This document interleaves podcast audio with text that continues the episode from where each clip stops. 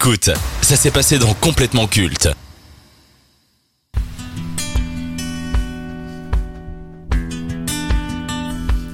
Chat GPT a été le sujet le plus discuté de cette année.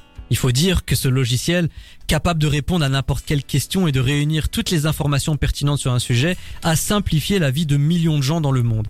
Dans le même temps, certains se sont interrogés sur son utilisation et sur son impact dans la société. Beaucoup y voient une menace. Des entreprises souhaitent l'utiliser, investir dans l'intelligence artificielle. Cet intérêt risque de supprimer des centaines de milliers d'emplois, voire des professions tout entières. Reconstitution vocale, deepfake, volonté de scanner des visages et de les utiliser à l'infini, générateur de textes ou d'œuvres culturelles.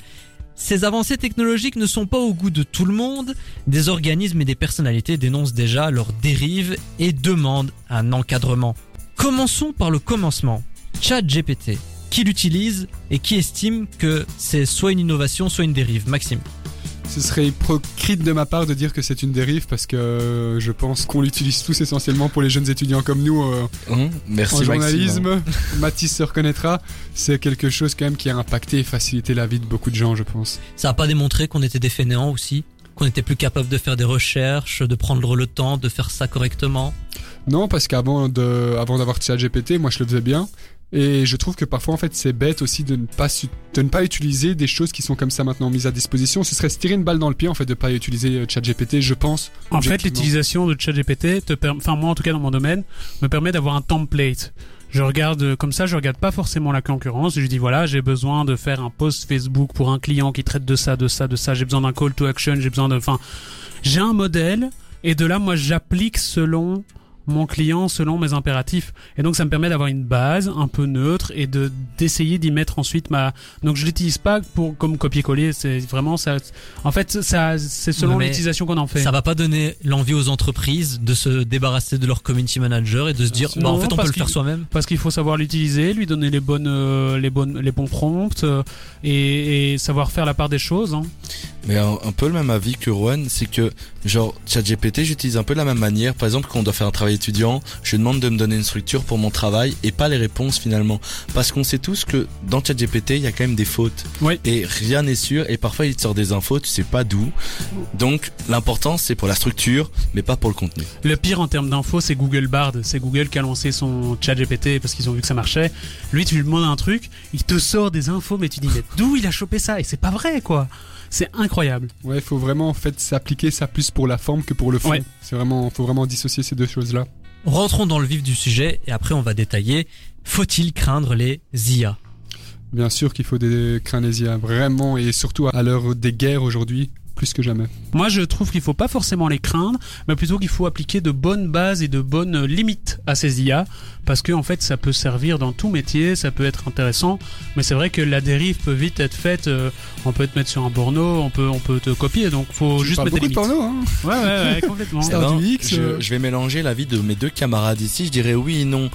Oui, il faut les Tu te craindre. fais pas chier, toi. Ah non, vraiment pas. Il faut les craindre parce que oui, comme t'as dit, il y a des excès, mais non parce que y a- ça aide. Franchement, Ouais. c'est hyper utile quoi. Avez-vous peur d'être remplacé par un logiciel plus performant? Imaginons, vous devenez communicant, et ben du jour au lendemain, votre employeur vous dit, bah écoute, t'es bien sympa, mais j'ai trouvé un logiciel qui fait ton travail en beaucoup plus rapide, donc euh, merci, au revoir. Imaginons un animateur de radio, un animateur télé. On va créer des intelligences artificielles, des technologies qui vont permettre de vous dupliquer, de créer votre voix. On peut très bien la passer à l'antenne avec un texte qui a été généré par une IA et comme ça ça passe. Un auditeur ne verra pas la différence. Qu'est-ce qu'un employeur va se faire chier à payer quelqu'un alors qu'il peut le faire gratuitement? Pour tout ce qui est de l'animation télévisuelle ou autre, le- un métier dans lequel j'aimerais bien, J'ai exagéré hein, bien j'aimerais bien mais- travailler plus tard. Je pense pas que ça va encore, à l'heure d'aujourd'hui, ça risque pas vraiment d'impacter encore, mais plus que parce que nous, Mathis et moi, euh, en l'occurrence, on travaille dans le journalisme. Mais tu penses que ça va arriver? En tout cas, dans le journalisme, oui, parce que tout ce qui est presse écrite, euh, maintenant, même, même déjà maintenant, ChatGPT peut faire du contenu vraiment Ouais. très pertinent. Mais Donc, d'un autre côté, regarde par exemple en radio, une IA qui fait la voix, je pense que ça irait pas parce que ça enlèverait les moments un peu euh, naturels qu'on a, euh, ce côté un peu euh, tac tac tac. Et ça, ce serait quand même. Et je pense que niveau euh, humain. Si tu perds cet atout-là, ça se sent pour l'auditeur. Ouais, c'est ça, on aura toujours besoin d'humains. Moi, je te prends l'exemple, je travaille en radio, je vais pas dire le nom, mais elle est top 4 euh, dans les audiences. Euh, nous, ici... J'ai reconnu. Typique. Ah non, pas du tout, elle est à moins 20. Hein.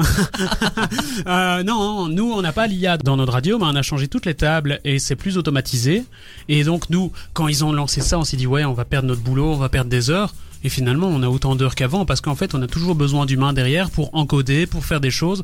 Donc, je pense pas. Je pense que plutôt les métiers vont un peu changer, mais on aura toujours autant besoin d'humains. Déjà, en termes de développeurs de d'IA. Pour revenir sur tes propos, à la base, c'est la machine qui était au service de l'humain. Est-ce qu'on assiste à un reversement de rôle? Est-ce que vous trouvez qu'il y a une volonté de remplacer l'humain? Oh, ça c'est une question vraiment pense que humaniste. y a Vous avez 8 heures. Mais il n'y a Ouais. pas une volonté de remplacer l'humain. Je pense qu'il y a une volonté de baisser les coûts et de rendre la chose plus facile. Bah, de remplacer ouais, de l'humain, quoi. faciliter les choses. Non, non, non. non, ça, ça, ça, rend- ça le remplace pas, juste ça facilite la tâche parce que, comme il a dit, on a besoin de l'humain derrière tout ça. Alors je vais prendre un moment. exemple concret, euh, je vous parle un peu de ma vie. Moi quand j'étais étudiant, j'ai bossé dans une usine Colruyt, c'était un centre de retour.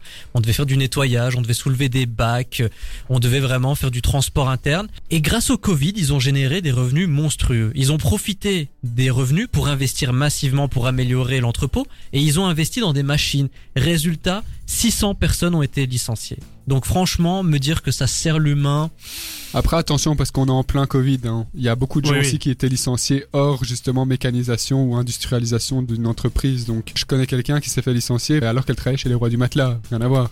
Tu vois oui, ce que je veux bah, dire? En fait, moi, je reste sur, ton, sur l'idée de ça sert l'humain. Moi, dans mon métier de community manager, euh, graphiste, vidéaste, euh, une tâche que je mettrais 6 heures à faire pour finalement euh, gagner le même que ce que j'ai facturé à mon client, bah, je vais l'avoir plus facilement maintenant à moi de, de retravailler ce que me sert l'IA. C'est vraiment, en fait, faut, faut le nuancer. Si elle a des bonnes limites et si on l'utilise bien, on n'a pas de souci à se faire, mais si les limites sont pas là et qu'on l'utilise comme un con et qu'on veut on est plus, dans euh, un monde sans limite et dans un monde où on veut toujours plus. Donc, c'est Ouais. justement ça qui est inquiétant aussi. Ouais, ouais. Bon, on parle beaucoup des aspects négatifs, mais les gens qu'il faut quels changer. sont les aspects positifs de l'IA, hormis le gain de temps les mêmes sur Instagram déjà c'est très marrant et puis aussi tout simplement on montre aussi une avancée et un avant-après aussi je trouve qu'il y a eu un petit moment où on a fort stagné dans la technologie Ouais. Et là je trouve que depuis euh, justement l'avancée de ChatGPT maintenant des IA en un an de temps on a explosé on a montré en fait qu'on est encore aux prémices de, de ce que peut être la technologie dans 20 ou 30 ans Ouais, clairement, je pense que par exemple, il y a des robots qui font des mathématiques et qui découvrent de nouvelles formules, etc. Donc, comme Maxime l'a dit, on va être Oui, plus ça existait déjà, ça s'appelait une calculatrice. Non, Ouais, mais elle, là, elle beaucoup avait son poussé. calcul de base, mais elle, elle n'inventait rien. Ici, il permet d'inventer, il permet de trouver des choses euh, que l'humain n'a pas forcément pensé. Excuse-moi d'être un vieux con. hein. Est-ce que l'utilisation des IA, malgré la contestation, va devenir une norme, quitte à ce que certains secteurs et métiers soient Oui. impactés? Oui, oui, moi je trouve, parce que moi, euh, là, on... surtout les IA d'Adobe, euh, c'est tellement bien implémenté, c'est tellement Tu facile. dis Moi, oui, mais c'est une bonne chose? Euh, c'est une bonne chose parce que, enfin, encore une fois, faut nuancer. Si tu l'utilises bien, c'est une bonne chose. Moi, je, je, je fais beaucoup de projets euh, vidéo et graphisme sur des clients euh, où je suis pas payé parce qu'il faut réduire les coûts parce qu'ils ne veulent, ils n'ont pas la possibilité de payer plus. Bah, au lieu de passer 8 heures sur un, un- un simple dessin, bah, je lui demande et je corrige ce que je trouve pas correct. Et donc, ça permet un gain de temps et c'est plutôt bien fait, mais faut savoir l'utiliser et bien le faire. je suis d'accord Merci pour cette intervention très utile. je pense que c'était la plus Alors- pertinente de l'émission Est-ce qu'un encadrement de l'IA est possible? Peut-on contraindre ou limiter des énormes multinationales comme Google, Apple, Meta, Amazon, Warner, Disney sur les IA Honnêtement, je pense pas. C'est des puissances économiques et mondiales que tu sais pas euh, mettre des normes, des règles, etc. Ils, ils sont libres, ils font tout ce qu'ils veulent. Donc ça va causer problème. c'est ce que disait notre ami euh, Juan si je dis bien son prénom Ouais. C'est ça? Appelle le JN. JN. Mais oui, en fait, le problème, c'est c'est pas tant euh, euh, les avancées technologiques, c'est plutôt la façon dont l'humain euh, dont l'humain s'en sert. C'est faut pas oublier que c'est des intelligences de base qui réfléchissent pas. hein. C'est les humains, c'est les humains qui les font réfléchir. Donc, faut voir justement comment est-ce qu'on va s'en servir. C'est ça le grand point d'interrogation pour les prochaines années, en tout cas. Pour achever cette spéciale complètement connectée, rapide tour de table, faut-il craindre les IA Oui, non, pourquoi? Oui, pour euh, les, les métiers, ouais. Oui, si on ne les nuance pas et si on ne les limite pas. Oui, si on les nuance pas et qu'on les limite pas, mais quand même un gros, une grosse peur pour la désinformation. Et c'est ainsi que cette émission spéciale s'achève.